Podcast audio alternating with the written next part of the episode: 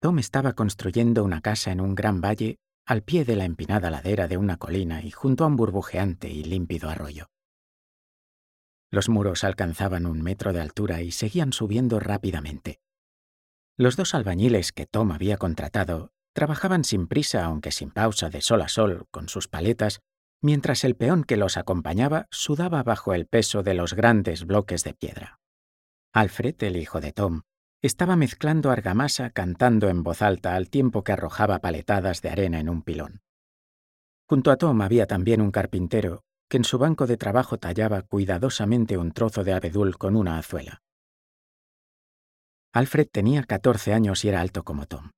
Este superaba en una cabeza a la mayoría de los hombres, y Alfred solo medía unos 5 centímetros menos y seguía creciendo.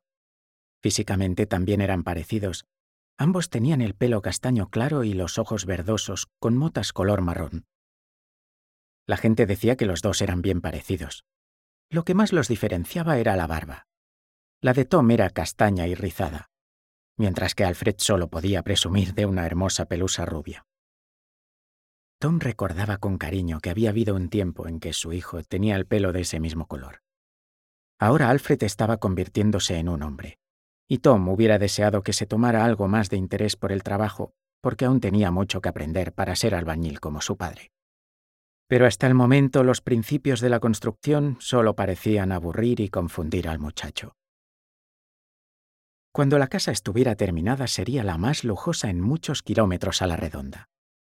La planta baja se utilizaría como almacén y su techo abovedado evitaría el peligro de incendio.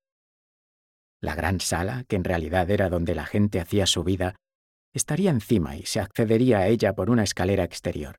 La altura haría que resultase difícil atacar la casa y en cambio muy fácil defenderla. Adosada al muro de la sala habría una chimenea que expulsaría el humo del hogar.